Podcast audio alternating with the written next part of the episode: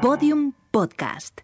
Historias que hablan tu idioma. Como hay mucha gente podría decir, hombre, es que yo ya con la edad que tengo, porque con la edad que tengo estoy encantado de lo que hago.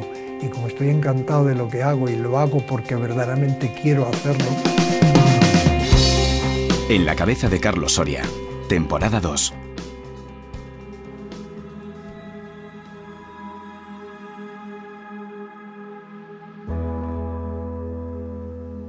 Carlos Soria nace en Ávila el 5 de febrero de 1939.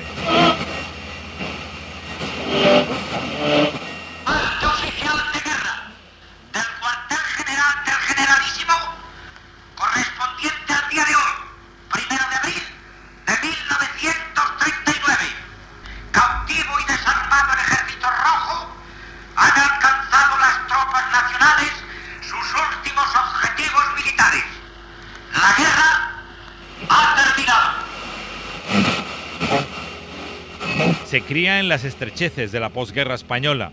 Desde muy joven trabaja como aprendiz en un taller. De allí tomó prestada la lona que utilizó como tienda en su primera acampada en la Sierra de Guadarrama, en Madrid, donde descubrió a unos personajes con bávaros y mochilas en las que asomaban unas cuerdas que le fascinaron. Se enamoró de la montaña en la adolescencia y desde entonces no ha dejado de disfrutarla en todas sus facetas, viviéndola como escalador, esquiador, alpinista y como padre de familia. De regreso al Daulagiri, capítulo 1.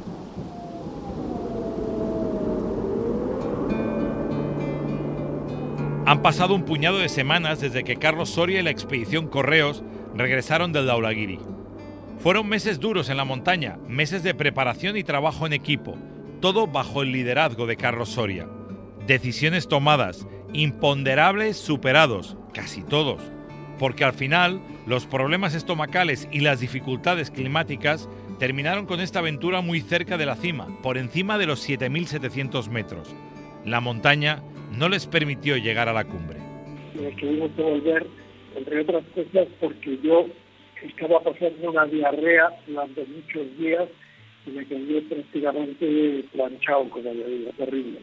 Y además, eh, esa misma noche que subíamos nosotros, veíamos que estaban bajando muchas personas que habían subido el día anterior y sabíamos que iba a haber allí un gran problema y me pero Pero Carlos Soria solo ha necesitado unas semanas de verano para recuperar fuerzas y volver al entrenamiento diario y tomar la decisión de regresar a por otro 8000.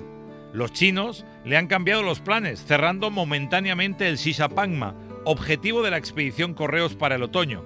Así que ha tocado de nuevo volver al Daulagiri. Bueno, porque pensamos ir al Sisapamma ahora en otoño, pues siempre es mejor el Sisa porque está en el Tíbet, y los en China cerraron la frontera, cerraron, sobre todo cerraron dar permisos a todo el mundo, y lo cerraron porque hubo un polaco que se subió por la cara norte y bajó hacia Nepal por la cara sur. Y los chinos se cabrearon, se conoce, y cerraron para todo el mundo. Pero vamos, han dicho que no, que la próxima primavera que estará abierto y que van a hacer nuevas normas y tal y cual. No sé, eso lo llevan muy mal eh, en cualquier frontera y sobre todo en China que se le escape un tío por el otro lado.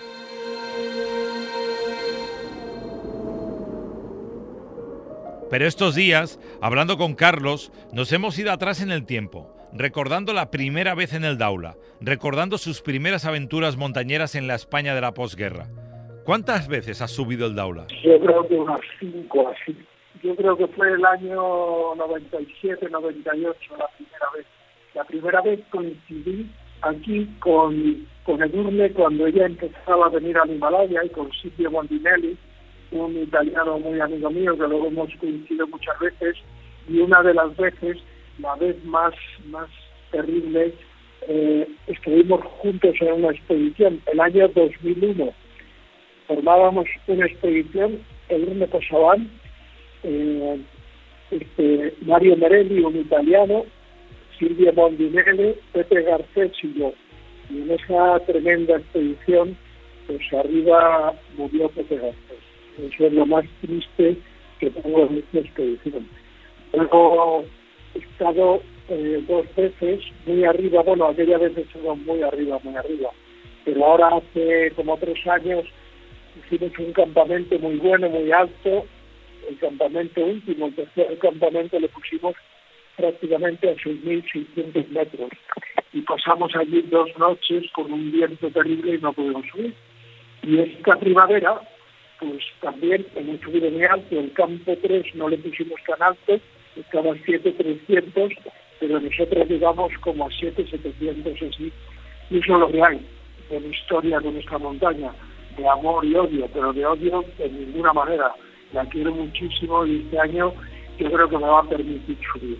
Escuchando a Carlos, he regresado a su libro, Carlos Soria Alpinista, publicado por Desnivel, y de la mano de su escritor, Darío Rodríguez, caminamos junto a Carlos y vivimos lo que era la vida de un chaval que a los 11 años le tocó ponerse a trabajar mientras que sus ratos libres los vivía al lado de un río, disfrutando de la naturaleza. Bueno, la verdad es que la historia de Carlos es una historia absolutamente eh, bellísima, ¿no? Es la, la posguerra, una época muy muy dura, especialmente bueno pues para, para todo el mundo, pero para la familia de Carlos Soria lo era, hasta el punto que con 11 años tiene que dejar el colegio y ponerse a trabajar como, como aprendiz.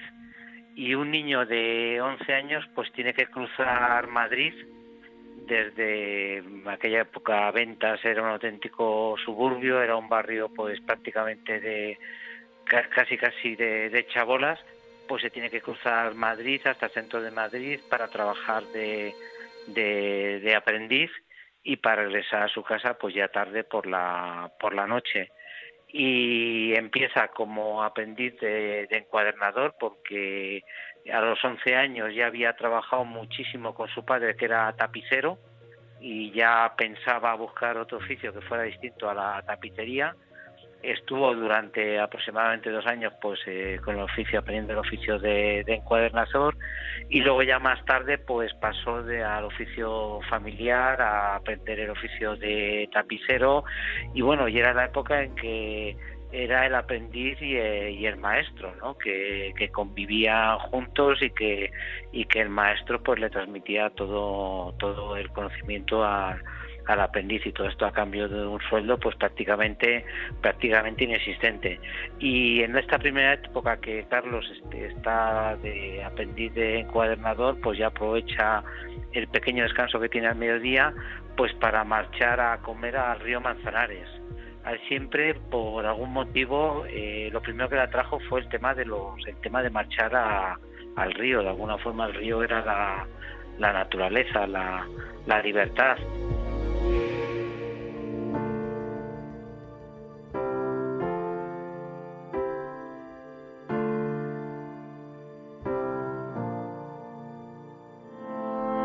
el Daula en otoño es otra montaña, quizá con menos nieve y con poca gente. La expedición Correos va a tener que trabajar duro equipando la montaña y los campos superiores. La estrategia, la única estrategia es montar los campamentos y las cuerdas que vamos a ser muy poca gente eh, total alpinistas de momento, de momento por lo menos solo vamos a ser siete, pero eh, cuatro de ellos vienen sin traer ningún serpa, a chupar ruedas, lo que Intentaremos montar los campamentos de la cuerda lo antes posible para, para estar en condiciones de subirnos en cuanto haya una oportunidad. Para ir a la cumbre yo creo que creo que de mediados de, de mediados de septiembre para adelante, aproximadamente hacia el 20 o después, hasta primeros de, octubre. Nosotros tenemos sacado el billete de vuelta para el día 10 de octubre, pero eso nunca lo cumplimos, o nos vamos antes o nos vamos después, depende de cómo se nos dé, eh, cómo se nos dé la subida a la montaña. Ahora mismo de la montaña hay que estar allí para saber en qué condiciones está, ya iremos hablando y te lo iré contando como es lógico. Ahora lo lógico es que quizá haya menos nieve ahora y luego empieza a nevar. Pero bueno, porque ahora estamos todavía terminando el monzón, hay mucha lluvia por abajo, en la montaña suele nevar muy poco, incluso en sitios altos todavía llueve y no sabemos, depende porque cada año es distinto y cada estación también. Hasta que no lleguemos al pie de la montaña no sabemos cómo lo vamos a encontrar.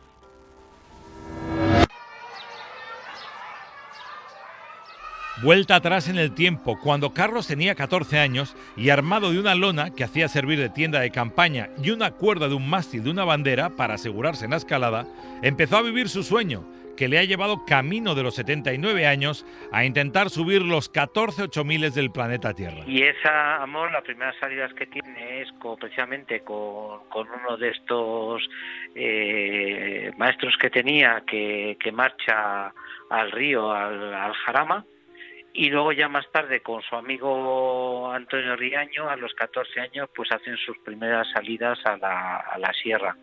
Las primeras salidas que hacen pues las hacen con una con una tienda de campaña que hacen con bueno a base de, remaches. No es una tienda ni siquiera una tienda de campaña es un es un toldo. Acampan en la acampan allí en la Pedriza. Allí ven a la conocen a la primera las primeras personas al principio es muy curioso porque se hacen amigos de una una de una gente que es la Peña Vegetariana, que es una especie de, de cruz de montaña, pero que bueno que, defiende el tema vegetariano y son con ellos con los que empiezan a salir a la a la, a la montaña. Y, luego más tarde ya pues ya eh, conocen a a más gente ligada al mundo de la, de la montaña y de la, de la escalada y comienzan a, comienzan a escalar.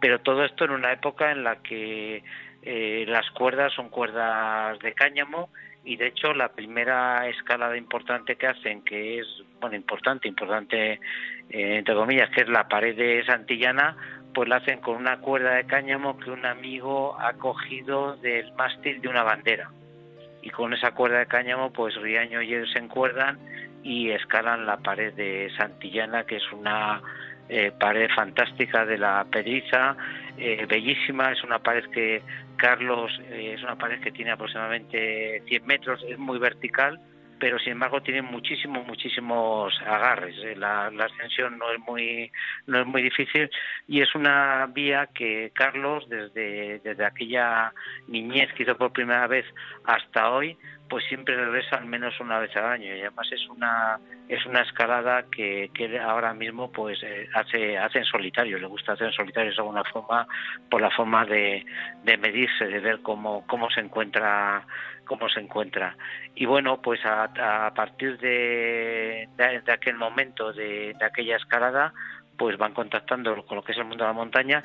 El mundo de la montaña en aquella época no es como el mundo de, hoy, es un mundo eh, en el que eh, hay una especie de, de clases sociales. El, el, alpinista novato que llega al club pues se encuentra con los con los escaladores ya veteranos con conocimientos que le miran desde desde arriba que eh, todo el tema de las vías eh, se, mete se mete mucho miedo con respecto a, las vías. Hay como que ir dando hay que ir dando pasos para ir cogiendo eh, como quien dice, la alternativa para realmente empezar a ser valorado por el grupo de, escaladores, pero Antonio Riaño y Carlos pues son eh, gente muy...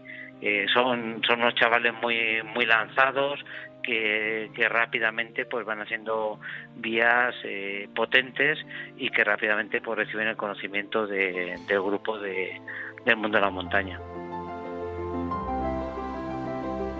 Nada ha cambiado. La ilusión, las ganas, los sueños, la felicidad y la alegría de este curtido hombre que junto a todos los componentes de la expedición Correos está camino una vez más de seguir haciendo historia en el alpinismo moderno.